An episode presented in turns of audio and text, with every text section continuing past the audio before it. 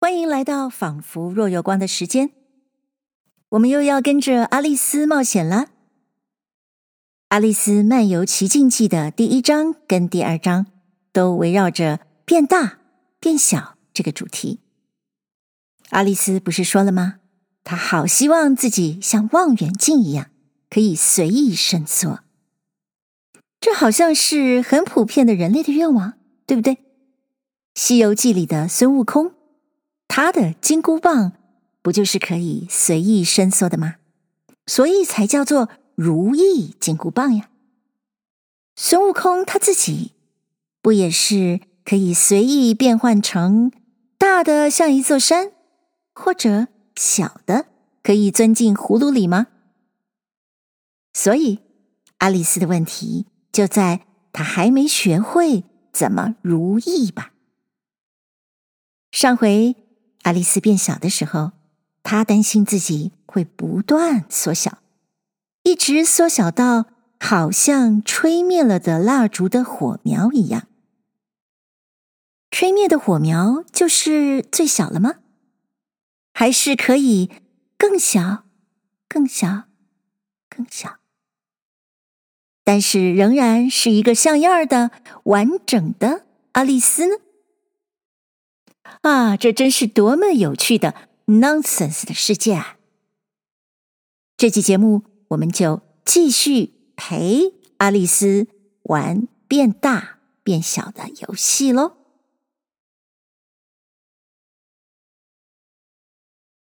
阿丽丝漫游奇境记》，翻译赵元任，第二章：眼泪池。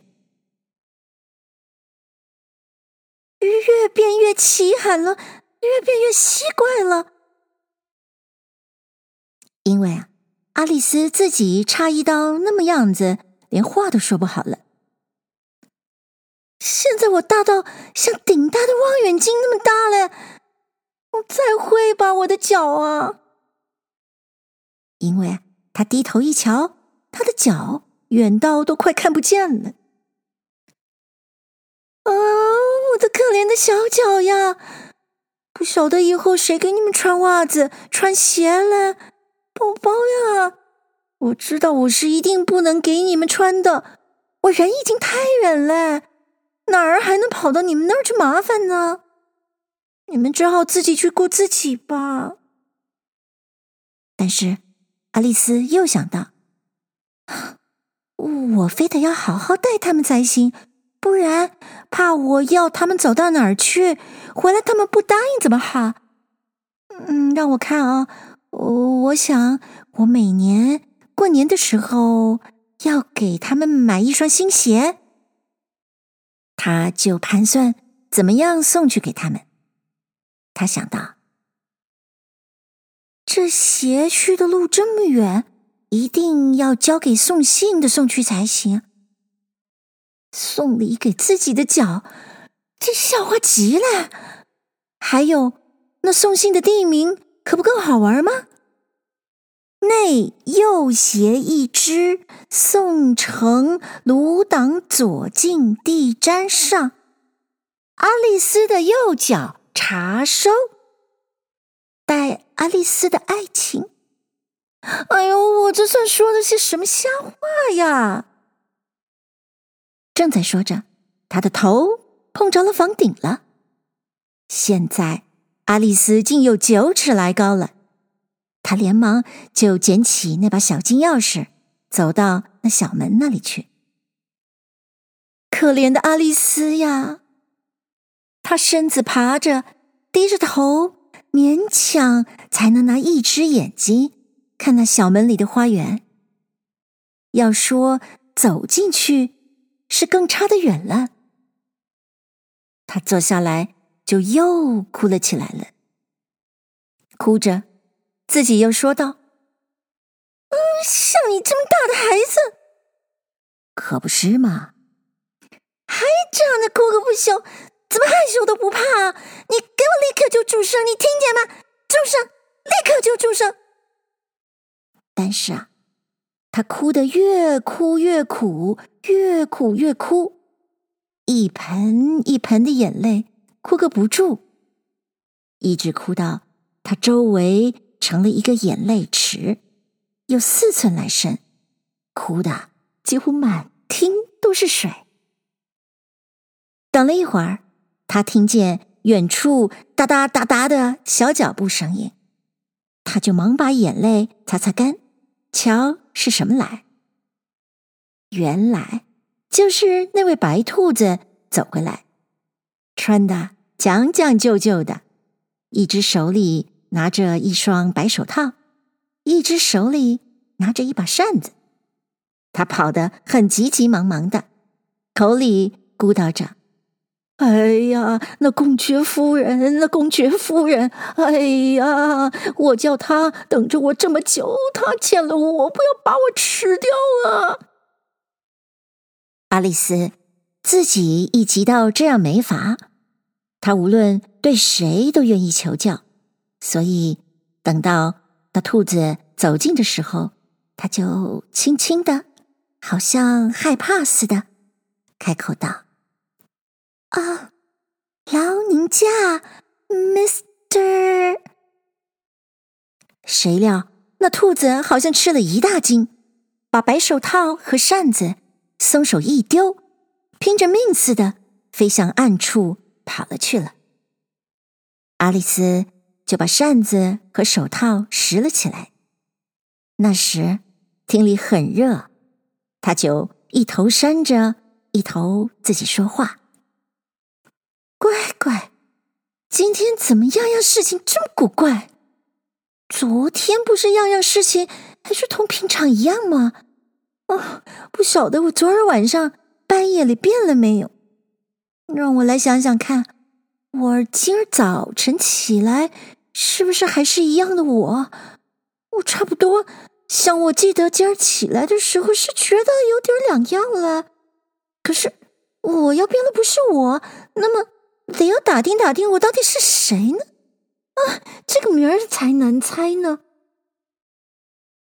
他想着。就把所有他知道是和他同岁的小孩子一个一个都想一想，看自己是不是变成了他们当中的哪一个。他道：“我知道我一定不是艾达，因为他的头发有那么长的小圈儿，我的头发一点都做不起圈来。我也知道我不会是妹布儿。”因为我懂得许许多多的事情，他是，哎呀，他什么都不知道。况且，到底他是他，我是我，我怎么，哎呦，我真越想越糊涂了。等我来试试啊，看我还记得从前所知道的事情，不记得，让我看啊。四五一十二，四六一十三，四七一十，呃呃，哎哎，那样子几时才会到二十呀？不论怎样，那九九表本来没什么意义。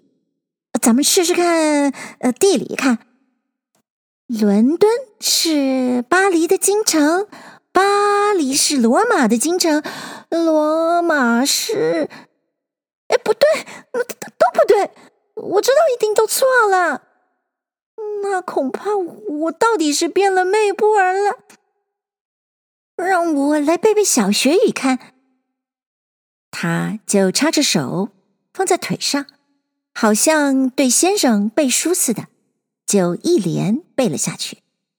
但是啊，他的声音又哑又奇怪，字说出来。也好像不由自主似的。小鳄鱼，尼罗河上晒尾巴，片片金光鳞，洒点清水吧。笑眯眯，爪子摆得开又开，一口温和气，欢迎小鱼儿来。我觉得这些字都背错了，一点儿都不对。说着，阿丽丝又是眼泪汪汪的了。那么我到底是变了魅布尔来？那么我岂不是要得上他那又冷静又气闷的小房子里去住？差不多连什么玩意儿都没得玩了。还有，哎呦，还有念那么些书？不，我不，我已经打定主意了。要是我是魅布儿，我就老待在这儿底下不上去。那他们再叫我也没有用。他们啊，要是把头伸着往底下叫，上来吧，宝宝，我就直往上瞧着，对他们说。那么我是谁？等到你们先告诉了我我是谁，要是我喜欢做那个人，我才上来；要不是，我就还在这儿底下待着，等我试了一个别人再看。可是，哎呦！阿丽丝又呜呜咽咽的哭了起来了。我到底还想他们真会伸着头来叫我回去呀？我一个人在这儿冷静的好难受呀。他说着，低着头看他的手。怎么？自己说话的时候，不知不觉的，他把那兔子的小白高皮的手套子戴了上去了。他想到：“哎，这事情怎么会呢？我一定是又长小了。”他就站起来，走到那桌子跟前，拿它来量量他自己。一看，小了好些，估起来不过二尺来高的光景，而且还正在那里越缩越小呢。他不多时就看出这是手里拿着那把扇子的原因，他就忙把它丢下，刚刚来得及逃掉。遭缩灭了的秧啊！这逃得多么险呀！阿丽丝说着，自己想那一变，变得真吃惊不小。可是看着自己还好好的有在那儿，所以才放心。现在好进花园啦，他就飞往小门那里跑去了。可是，哎呦！那小门又关了，那小金钥匙又放在桌上，同刚才一样。那么这事儿更坏了，阿丽丝想到。你看，我从来没有像这样小过，没有过，从来再也没有。这才糟糕呢，才是糟糕呢。正说着，他的小脚一个不小心一滑。滑跌了下去，片刻，噼呀的一声，一池咸水一直没到他的下巴。他的第一个念头还是当着怎么掉在海里了。他想到，那么我就好坐火车回去了。阿丽丝生平曾经到海边上去过一次，所以总以为无论到哪个海里边上。一定会看见海里有许多浮水机，有许多小孩子拿木勺子挖沙子玩。沙滩后头一排客栈，在后头总是有个火车站，所以他站在咸水里就想到好坐火车回去。但是不一会儿，阿丽丝就看出来，这并不是海，就是。他那时有九尺来高的时候，哭出来的眼泪池。哎呀，我后悔我刚才哭的那么多嘞。阿丽丝一头说着，一头游着水游来游去，想找个出路。我想我要淹死在我自己的眼泪里，那样受罚罚的倒也才古怪。可是。今儿个遇见的事儿，哪样不是古怪的呢？正在那时，他听见不远有个什么东西在那池里扑嚓扑嚓的溅水，他就游进到那里去瞧瞧是什么。他一看，先还当是一只海狮，或者是一只大黑布婆泰马狮。后来他记得自己已经是那么小了，所以才看出来那个东西不过是个老鼠，也像他自己似的，一个不小心滑了下去了。爱丽丝想到，我要对着耗子说话，不晓得有点用处没有？这几样样事情都这么出奇，我想这耗子多半也会说话。无论怎样，试试总归不碍事。他就开口道：“哎，耗子，你认得这个池子的出路吗？我在这儿浮水浮的累死了。哎，耗子！”阿丽丝想对老鼠说话，一定要这样称呼才对。他从来没对老鼠说过话，不过他记得。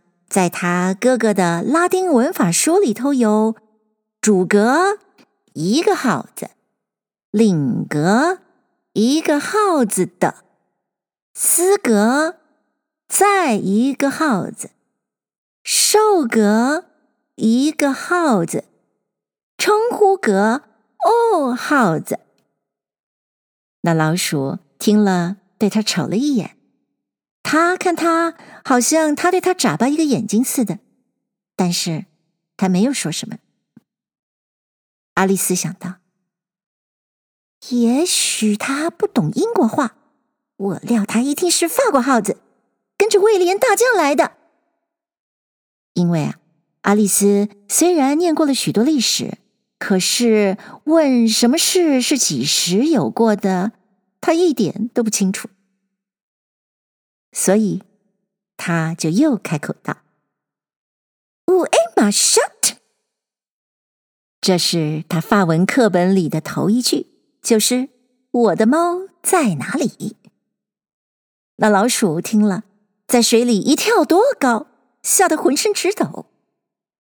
爱丽丝一看不好啊，怕伤了小畜生的感情，连忙赔罪道。哎呀，对不住，对不住，我都忘了你是不喜欢猫的。哼，不喜欢猫呢。那老鼠尖着嗓子，急着嚷道：“要是你做了我，你喜欢猫吗？”阿丽丝就做安慰他的声腔说道：“那么大概我也不，你别气啊。”可是我总想，我能把我们的戴娜猫给你看看。我想你看见了它，你一定就会爱猫的。它是好一个乖宝宝呀。爱丽丝一半好像自言自语似的，一面无精打采的在那池子里游来游去。他又会坐在火旁边啊，咕噜咕噜的念佛，舔舔他的爪子来洗他的脸。谁不爱照应这个又软又可爱的东西呀？而且说起拿耗子来，那是谁也比不上他。哎哎，我对不住，对不住。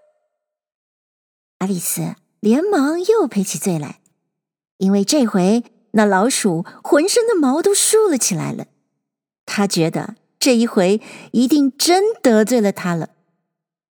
他又道：“那么，那么，要是你不愿意，咱们就别再讲猫吧。”那老鼠听了，他从胡子到尾巴尖，全身都抖了起来。他尖声叫道：“呵，还说咱们呢？可不是吗？但好像我也要讲这些事情似的。我们一家子总是恨猫。”那些又龌龊又下等又卑鄙的东西，你别叫我耳朵里再听见那个名字吧。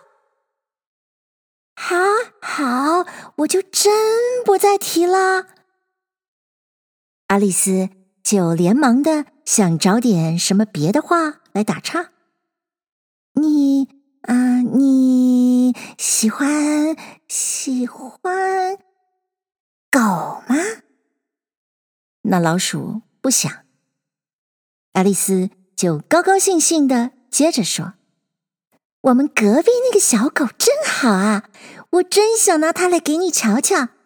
你可知道它是一个亮眼睛的小链狗？还有，哎呦，多么长的弯弯的黄毛呀！而且啊，你随便扔什么东西，它就会把它叼回来。它又会坐起来，拜着要它的饭吃。他真是啊，样样都来。可惜啊，他那么些本事，我一半儿也记不起来。告诉你，他是一个种田的养的，你知道吗？他说他好有用哦，可以值得一百磅，也不算贵。他说啊，他见了耗子都逮到。啊啊、哎呦，不好！阿丽丝后悔又说错了话了。我怕我又得罪了他嘞。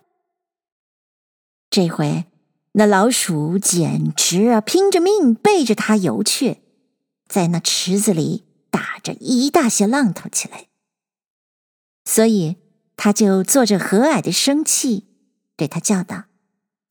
耗子，我爱你回来呀！要是你不爱猫狗，咱们不再讲他们了啊！那老鼠啊，听见这话，又回过头来向阿丽丝游过来，他的脸都变白了。阿丽丝想，他是生了气，气出来的。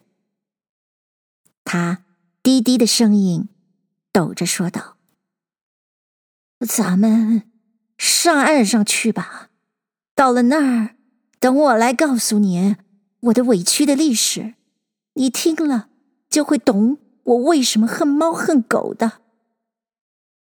现在再谈上岸也是时候了，因为那池子里近来又掉了许许多多的禽禽兽兽的，已经挤得不堪了。里头有一个鸭子和一个驼驼。一个鹦哥和一个小鹰儿，还有许多别的稀奇古怪的畜生。阿丽丝领着路，全队就跟着他游水到岸上。谢谢您收听这一集的《仿佛若有光》。如果我是耗子，我也被阿丽丝给气死了。想继续这场冒险的朋友，欢迎你。在收听的平台上按下订阅。那么，我们下一集《仿佛若有光》的时间，再会喽。